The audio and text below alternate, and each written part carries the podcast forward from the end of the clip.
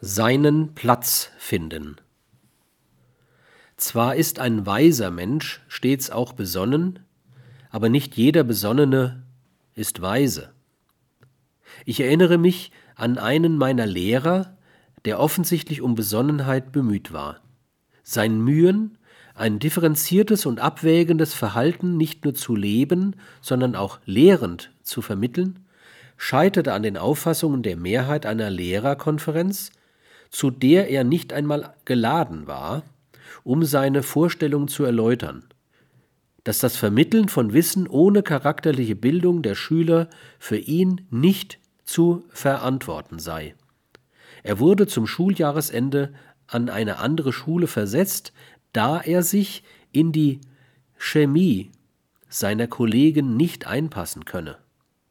Aber an der neuen Stelle geschah ihm nach nur zweijähriger Lehrtätigkeit genau dasselbe.